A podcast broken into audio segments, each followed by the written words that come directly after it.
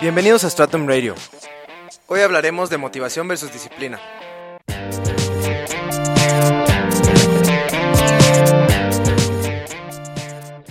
La motivación es frágil e impredecible.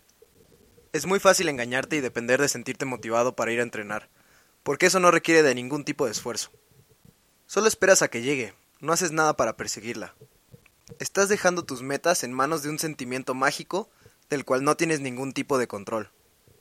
No importa si tienes tus páginas favoritas de Instagram para motivarte o la foto de alguien que te inspira de fondo de pantalla en tu celular. La realidad es que algunos días te sentirás motivado y otros no. Si dependes de sentirte motivado para ir a entrenar, el resultado va a ser que tu constancia se va a perder por completo. Los hábitos formados por una buena disciplina son permanentes. Tener disciplina es lo que nos mantiene firmes en el camino hacia el éxito cuando nos topamos con un obstáculo. Entre más grande sea tu meta, más obstáculos enfrentarás y más disciplina deberás de tener para superarlos.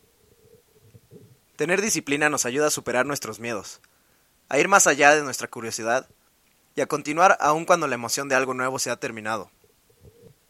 No importa cómo te sientas, si tienes la disciplina de ir a entrenar sin importar lo que pase, vas a ser constante siempre. Habrá momentos de tu vida en los que necesitarás disciplina para hacer cosas que no te gustan.